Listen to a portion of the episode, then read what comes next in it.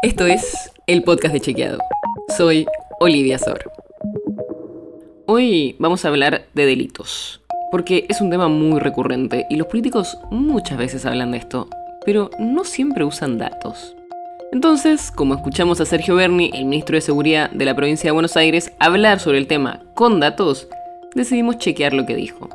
Pero antes de ir a las cifras, escucha directamente lo que dijo Berni. Del 2000 para acá viene bajando permanentemente. Permanentemente el delito del 2000 para acá viene bajando. ¿Y qué dicen los datos? En esa misma entrevista, Bernie después aclaró que estaba hablando de la tasa de homicidios dolosos en relación a los habitantes, que es la estadística criminal que generalmente se usa para comparar entre ciudades o países los delitos vinculados a la inseguridad. Sobre todo porque es el que mejor se registra. Es muy posible que un robo de celular no sea denunciado, pero en general los homicidios sí. Fuimos a ver los datos del Ministerio de Seguridad de la Nación y entre 2000 y 2019, el último año antes de la pandemia, efectivamente cayó casi un 30%, como dijo Bernie. Pero hay un detalle, que no es como dijo el ministro de Seguridad, y es que en nueve momentos el delito creció en relación al año anterior. O sea, ahora hay menos delitos que en 2000.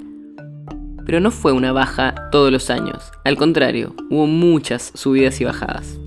De hecho, si vemos la tendencia media cada 5 años, para que no afecte tanto los cambios de año a año, tampoco da una baja constante como dijo Bernie.